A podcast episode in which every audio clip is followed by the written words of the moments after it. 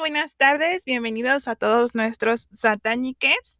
Es un gusto poder estar aquí esta nochecita del 7 de junio de 2021. El día de ayer, domingo, no pudimos estar con nosotros ya que quisimos abrir un espacio de reflexión y sobre todo de participación para incentivar que todos y todes ejercieran este derecho, pero sobre todo esta obligación a votar. Hola amiga, buenas tardes. ¿Cómo estás? Hola amiga, buenas noches. Nada más quiero comentarles que empezamos a grabar, creo que todavía eran tardes y ya llevamos aquí una hora intentando que esto salga, pero bueno, estamos muy contentas y felices de estar aquí una vez más con ustedes y bueno, esperando que ustedes también estén felices por escucharnos de nuevo. Así es. Eh, no estoy yo para contárselos, pero ustedes sí para sabérselo, para saberlo, que el día de ayer fueron las primeras votaciones de Águeda. Amiga, ¿qué tal? Cuéntanos. Así es, ya soy eh, legal en todos los sentidos.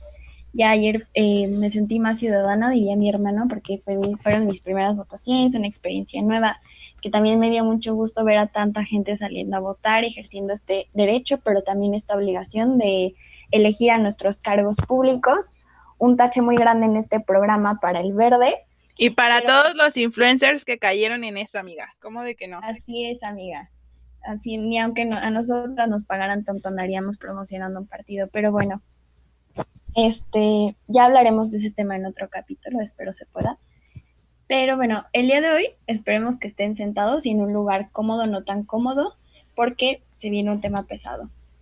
Así es, hoy vamos a hablar del procedimiento administrativo de ejecución que consideramos uno de los temas esenciales para el derecho fiscal y uno de los temas que sinceramente a mí se me hizo como interesante, pero a su vez pesado y que por supuesto me gustaría algún momento de mi vida profesional llevarlo a la práctica a ver qué tal nos va. Amiga, ¿te gustaría ir a embargar personas? Sí, amiga, ¿a ti no? No, ¿eh? no, yo sí. Para ahora sí salir en el top 10 de los embargos más tristes. No, amiga, yo sí sentiría feo, pero bueno, gente incumplida, ¿verdad? Sí. Amiga, cuéntanos un poquito cómo inicia todo esto. Ok, ¿por qué les llamamos gente incumplida? Porque, como verán, en este proceso antes de que se inicie el PAE, pasaron muchos, muchos, muchos requerimientos de pago que le hizo la autoridad al contribuyente y el contribuyente decidió no pagar. Pero bueno, como habíamos visto en capítulos anteriores, eh, nosotros como contribuyentes vamos a tener la obligación de pagar ciertos impuestos o ciertas contribuciones, los cuales vamos a plasmarlos en nuestra autodeterminación o declaración de impuestos, como ya también habíamos visto en temas anteriores. Estos los vamos a nombrar hechos generadores, que es cuando ya nos colocamos en el supuesto del hecho imponible que estuvimos viendo en nuestros primeros capítulos. Y bueno, ahora tenemos un crédito fiscal que tenemos que pagar. ¿Y qué puedo hacer en este, en este caso? Bueno, la autoridad me va a dar un plazo en el que yo voy a poder pagar este crédito y puedo pagarlo, en el cual me voy a liberar, me voy a liberar de toda este, obligación pagándolo, simplemente pagándolo, ya voy a estar bien con el SAT. Pero si no lo pago, ahora sí empiezan los problemas. Y van a empezar los problemas para aquellas personas que creen que el SAT no regresa a cobrar los créditos, porque si lo hace y tiene cinco años para regresar a cobrarte este crédito. Y lo va a hacer mediante una notificación de un mandamiento de ejecución. Ahí el contribuyente podría pagarle, no pagarle o pedirle un pago a plazos que es un pago en porciones chiquitas. Si quieren saber más sobre esto, los invitamos a seguirnos en nuestra página arroba tú y es de Instagram, porque ahí estuvimos explicando un poco más de esto. Pero bueno, ¿qué pasa si el contribuyente decide no pagarle? La autoridad va a hacerle un requerimiento de pago un poquito más formal y aquí es cuando diríamos que está iniciando el procedimiento administrativo de ejecución. Pero cuéntanos, amiga, un poquito más sobre el PAE. Así es, amiga. Bueno, para empezar, me gustaría decir que el PAE es una facultad que tiene la autoridad para hacer efectivos todos los créditos que tiene a su favor. Hace algunos capítulos hablábamos de las facultades de comprobación que tiene la autoridad y que todas estas, al final de cuentas, terminan en un crédito, ¿no? Al final, el contribuyente siempre va a terminarle debiendo algo a la autoridad, salvo casos excepcionales que pues rara vez suceden en los que la autoridad diga, sabes qué, no me debes nada, estás bien. Generalmente todos terminan en un crédito y es ahí cuando la autoridad va a tener este poder coactivo de exigirle a los contribuyentes que les paguen. Y bueno, como lo decías, inicia con un mandamiento de una notificación de mandamiento de ejecución, que es eh, este primer acercamiento que la autoridad va a tener antes de iniciar con el PAE. Después va a haber un requerimiento, es el último requerimiento, o sea, ya te va a decir, oye, por favor, por última vez, págame o las cosas se van a empezar a poner feas. Y ah, cuando el contribuyente decide ignorar este requerimiento y decide no pagar, pues ahí empezaremos con lo feo, ¿no? Con lo, con lo difícil sobre todo. Y es pues que vamos a proceder al embargo. Y bueno, eh, el PAE se va a dividir en dos, va a ser PAE, no es que se divida en dos, sino que hay distinto tratamiento tanto para las personas físicas como las personas morales. ¿Y qué te parece si empezamos a ver un poquito sobre el embargo a personas físicas? Así es, amiga. Y una disculpa de antemano si se escucha un poco de ruido. Es que hoy mi perrito anda medio inquieto, pero bueno, empecemos. Ok, el embargo para personas físicas, bueno, pues eh, la autoridad va a llegar y ahora sí que muy tristemente va a agarrar ciertos bienes eh, que podría señalar el, el, deudor, pero si no lo hace, pues también la autoridad puede señalarlos y va a hacer un avalúo respecto de estos bienes. ¿Qué es un avalúo? Bueno, el avalúo es más o menos como un, una estimación que hace un perito de la autoridad sobre cuánto vale un bien en el mercado y sobre este avalúo se va a dar la base para el remate. Esto quiere decir que el avalúo nos va a dar como resultado el precio sobre el cual va a salir a oferta este producto que se está embargando. Y bueno, después de que se haga todo esto, ahora sí se procedería a la puja, a la adjudicación y del producto que se haga del remate se va a aplicar a la deuda principal que debía el contribuyente y a sus gastos de ejecución. Pero bueno, vamos a explicarles más eh, despacito esto, cómo empieza esto, ¿ok? Así es. Bueno, para empezar, la persona que va a realizar este procedimiento ejecutivo de procedimiento administrativo de ejecución va a ser el ejecutor. Y ustedes me dirán, bueno, ¿y este ejecutor, ¿qué onda? Bueno, pues para empezar, al llegar a su domicilio, al llegar con el contribuyente, tiene que identificarse y tiene que pedirle al contribuyente que señale dos testigos. Eh, el contribuyente a lo mejor podría no señalarlos, pero el hecho de que no los señale no le quita validez ni legalidad al acto, ya que el ejecutor lo asentará en el acta, el que el contribuyente no quiso señalar testigos y pues no habrá problema. Después, eh, el ejecutor va a proceder a levantar un acta circunstanciada y ahí es donde va a escribir pues qué bienes han decidido que se van a embargar y a su vez pues va a narrar todo lo que ha hecho, cómo se ha llevado este procedimiento y es como la constancia que va a quedar del procedimiento que se llevó a cabo. Bueno, eh, hay un orden que tenemos que seguir al momento de embargar estos bienes. Y amiga, cuéntanos un poquito cómo va a estar esto. Así es, bueno, primero la autoridad, lo primerito que embargaría sería dinero en efectivo, que a lo mejor, o sea, yo podría imaginarme que en mi casa hay como unos máximos seis mil pesos en efectivo, realmente no creo que haya una casa en donde se maneje tanto efectivo, pero bueno, también eh, metales preciosos y depósitos bancarios. Luego procedería a embargar acciones, bonos y cupones, que esto más eh, se refiere a créditos mercantiles. Después eh, embargaría bienes muebles, lo que son como, por ejemplo, eh, pues las televisiones, las consolas y ese tipo de cosas. Pero aquí vamos a hacer un, bueno, vamos a ponerle un asterisco a este tema porque hay bienes muebles que no se pueden embargar, pero los vamos a ver, bueno, Fabiola no los va a mencionar más adelante. Y hasta el último, ahora sí que como último recurso em, embargaría bienes inmuebles, que es esto que me podría embargar mi casa, mi, a lo mejor un departamento, cosas de este tipo, bienes inmuebles. Y bueno, en este caso, ustedes me preguntarían como, bueno, pero ¿qué pasa si el bien eh, inmueble no es solo mío, sino está en una sociedad conyugal con mi esposa? Bueno, también se va a poder embargar, pero claro que el, deudor va a tener que manifestar que este bien pues le pertenece a una sociedad conyugal o tiene algún régimen de copropiedad. Y bueno, amiga, cuéntanos un poquito sobre los bienes no embargables. Así es, estos bienes no embargables, es decir, bienes que no va a poder tocar la autoridad, que no va a poder embargar, Para empezar va a ser el hecho cotidiano, los vestidos del deudor y sus familiares. El hecho cotidiano, eh, en primera instancia yo pensé que era la casa del contribuyente, pero después de una explicación concluimos que el hecho cotidiano, pues, ¿qué es? Es la cama. No van a poder embargar tu cama, ni tu ropa, ni la de tus familiares. En segunda instancia, los muebles de uso indispensable del deudor y sus familiares. Y aquí pues surge la incógnita de qué muebles son de uso indispensable.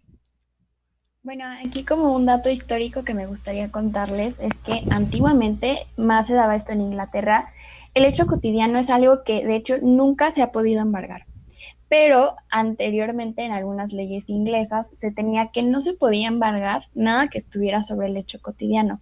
Y no sé si ustedes se han visto una escena muy famosa, pero eh, la gente hacía esto de, a ver, en mi cama no se va a poder embargar nada que esté sobre mi cama, entonces todo lo que quepa arriba de la cama no se va a poder embargar. Y esto era real, o sea, las, los ejecutores no podían tocar nada de arriba de la cama entonces la gente tendía a subir todo lo que cupiera la cama para que no se lo llevara.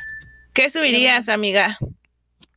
¿Qué subiría? Pues subiría, ay, no sé, amiga, yo creo que la computadora, el celular, la cafetera, pues no sé.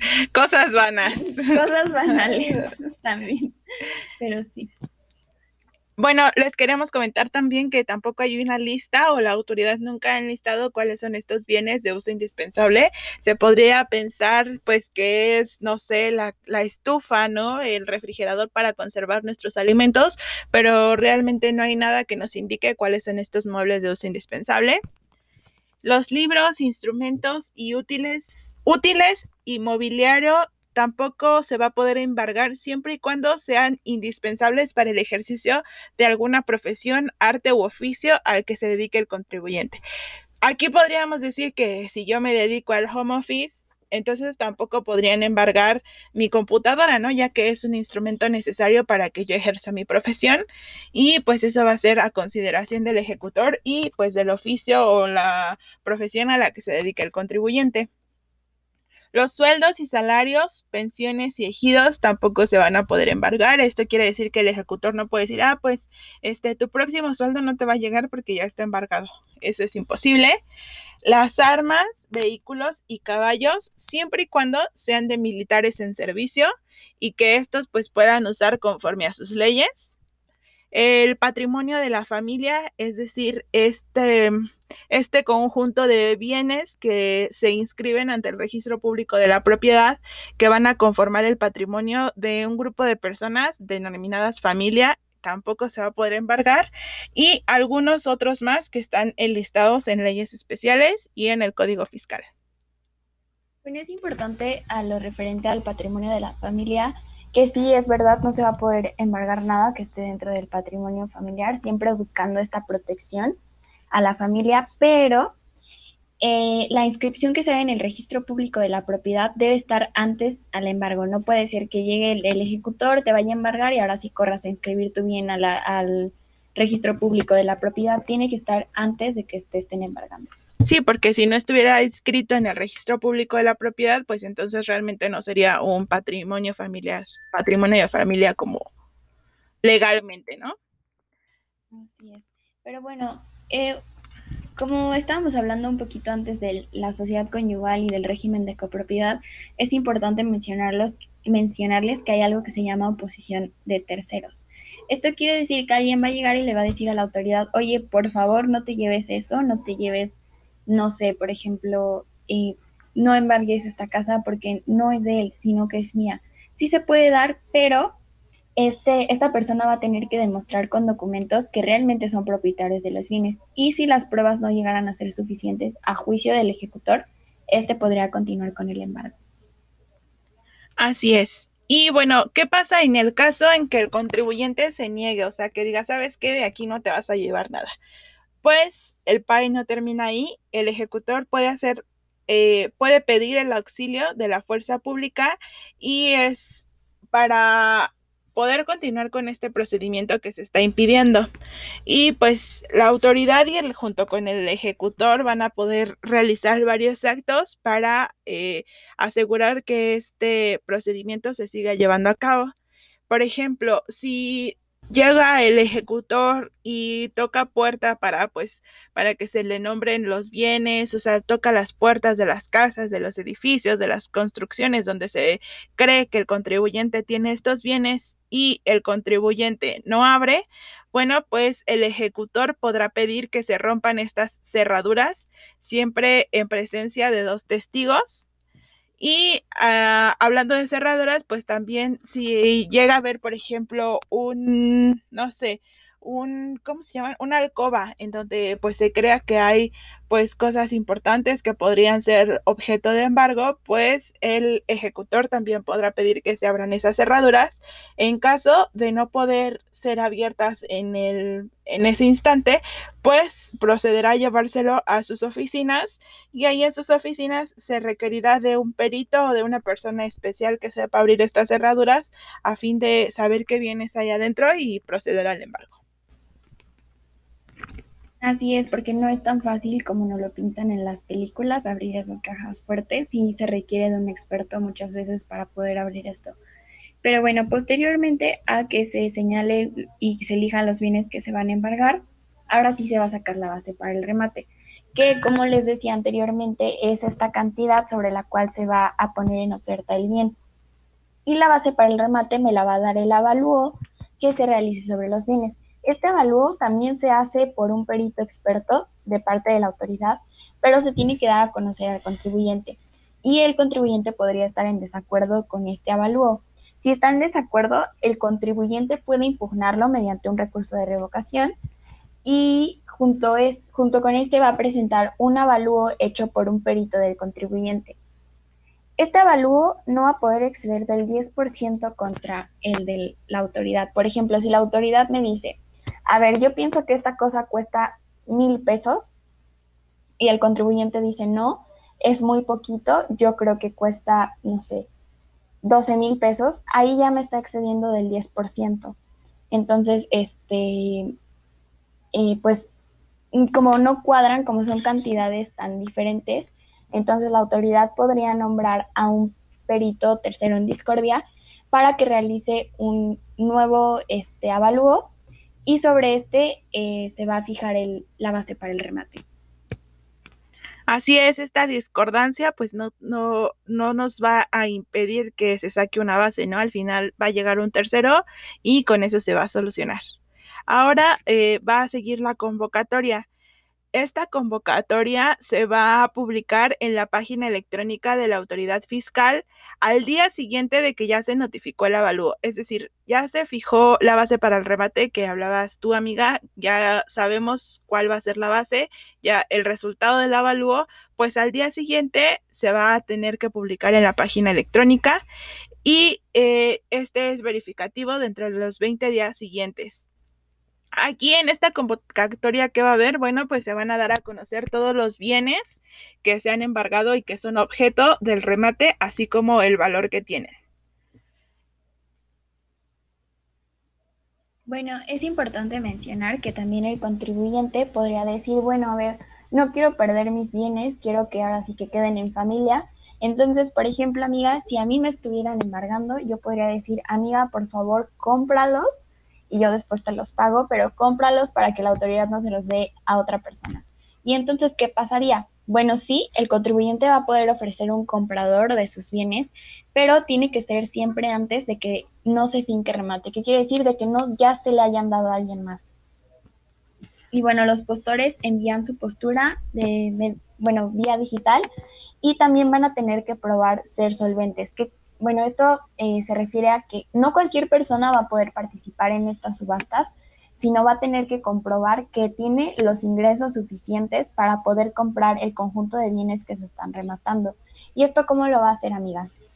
Bueno, es una serie de requerimientos que va a tener que cumplir este postor y, bueno, eh, para empezar, eh, el postor va a tener que entregar un 10% del valor del remate.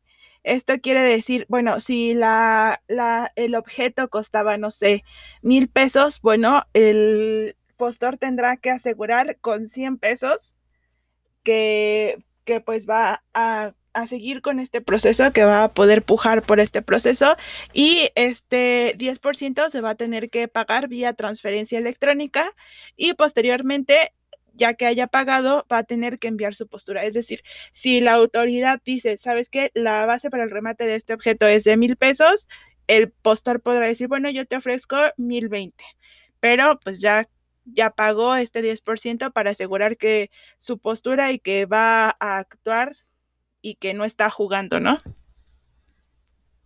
Así es, y pues como dijimos, no cualquiera puede entrar a estas subastas. Les recomendaría que se metieran a ver estas, eh, pues ahora sí que... Pujas. sí, pues sí, las ofertas que hace el SAT, se me fue el nombre, las convocatorias, pero bueno, no se los recomiendo porque yo me metí a verlo y estaba súper triste los bienes que están rematando ahí. Realmente... Eh, pues eran casas a mi gusto, pues de gente de pocos recursos, o incluso em, me encontré uno de que estaban rematando un conjunto de pantalones. Entonces, pues sí está medio triste, pero bueno. Eh, es importante decirles que la subasta va a tener una duración de cinco días que empieza a correr de 12 y va a terminar a las 12 del quinto día.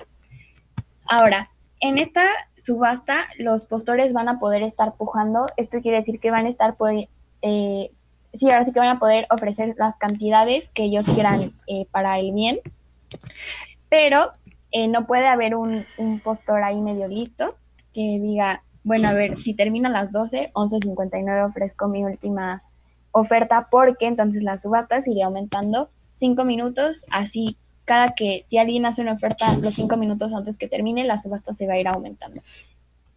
Sí, es muy común que cuando se fija este plazo de las 12 horas, eh, los, los compradores, los que están haciendo estas pujas, se esperen hasta último minuto, pues están viendo como revisando las ofertas, bueno, las pujas de los demás para ver pues cuándo es el momento indicado para participar y se piensa, bueno, pues lo hago de 11.59 y ya me la gano, pues no, la autoridad tenía contemplado esto y se van a aumentar cinco minutos, ¿no? Y bueno, hay que hablar de cuándo la autoridad se va a poder eh, quedar con los bienes que son objeto del remate. Y esto va a ser a falta de postores, es decir, yo publico, mi, yo como autoridad publico mi convocatoria y pues nadie, o sea, nadie me da su 10%, nadie comprueba su solvencia, nadie. Ah, bueno, pues esos bienes me los voy a poder quedar yo a falta de pujas, es decir, si hay postores, si hubo quien me diera este 10%, pero al momento de abrir esta eh, o sea, este remate, nadie participó, o sea, no me llegó ninguna propuesta, ahí también me lo puedo adjudicar. Y cuando las pujas y las posturas sean iguales.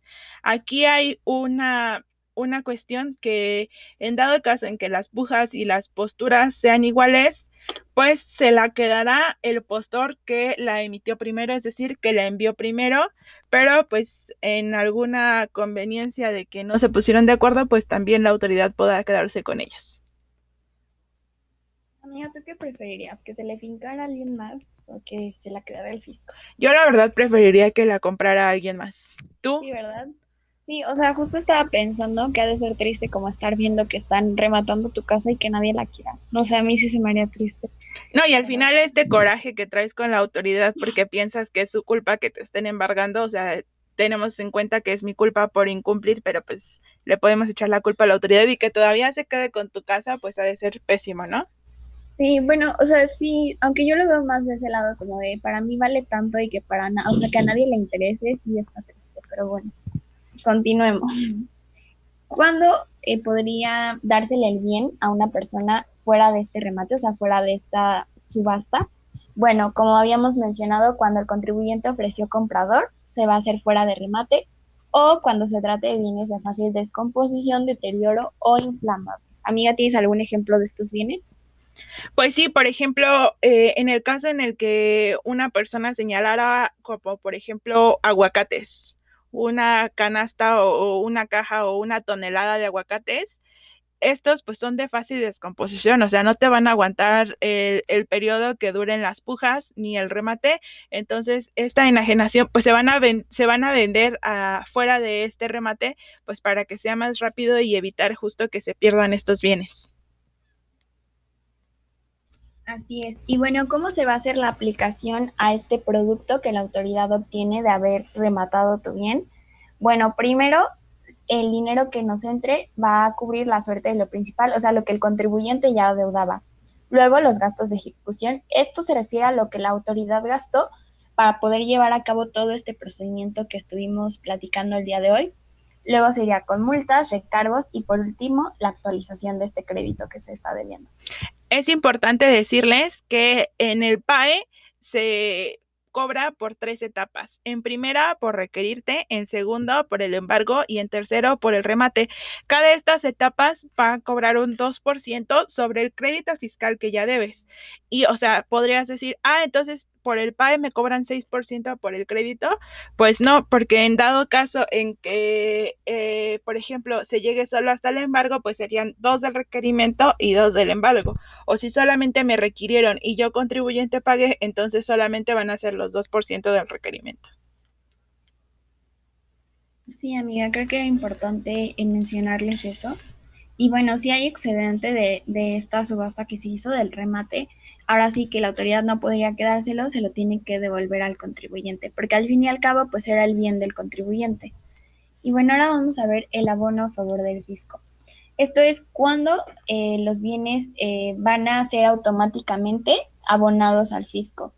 Y bueno, es cuando los bienes hayan sido enajenados o adjudicados, pero no se retiran del lugar en donde se encuentran en un plazo de dos meses. ¿Qué quiere decir esto? Bueno, a ver, si hubo subasta, si hubo postores, si hubo pujas, si hubo propuestas, pero al final nadie llegó a, a recoger el bien. Ya pasó dos meses, la autoridad entiende, bueno, no le interesaba, entonces la autoridad se lo queda. También cuando el embargado efectúe el pago del crédito y obtenga una sentencia favorable y no los retire del lugar otra vez en un plazo de dos meses. ¿Qué entiende la autoridad? Pues que no le interesa ir a recoger su bien, entonces pues la autoridad se lo queda. ¿En qué, otros, ¿En qué otros casos esto podría ser abono a favor del fisco, amiga? Bueno, pues en los casos en los que los bienes muebles que no hubieran sido rematados eh, en un plazo de 18 meses y los deudores pues no se hubieran manifestado de eso, ¿no? O sea, por ejemplo, ya pasaron, o sea, ya está embargado mi bien, ya pasaron 18 meses y todavía no ha sido rematado, el contribuyente tiene que interponer un medio de defensa para que así estos bienes no causen abandono al favor del fisco. También cuando se trate de cualquier bien en poder de la autoridad que no se recoge en un plazo de dos meses a partir de la fecha en que se pongan a su disposición.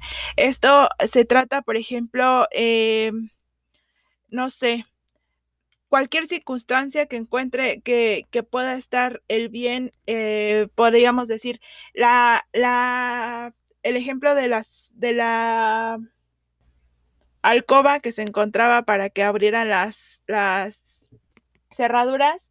Ya pasaron dos meses que están a disposición de la autoridad y pues no han sido reclamados, no han sido retirados, pues ya causan abandono a favor del fisco.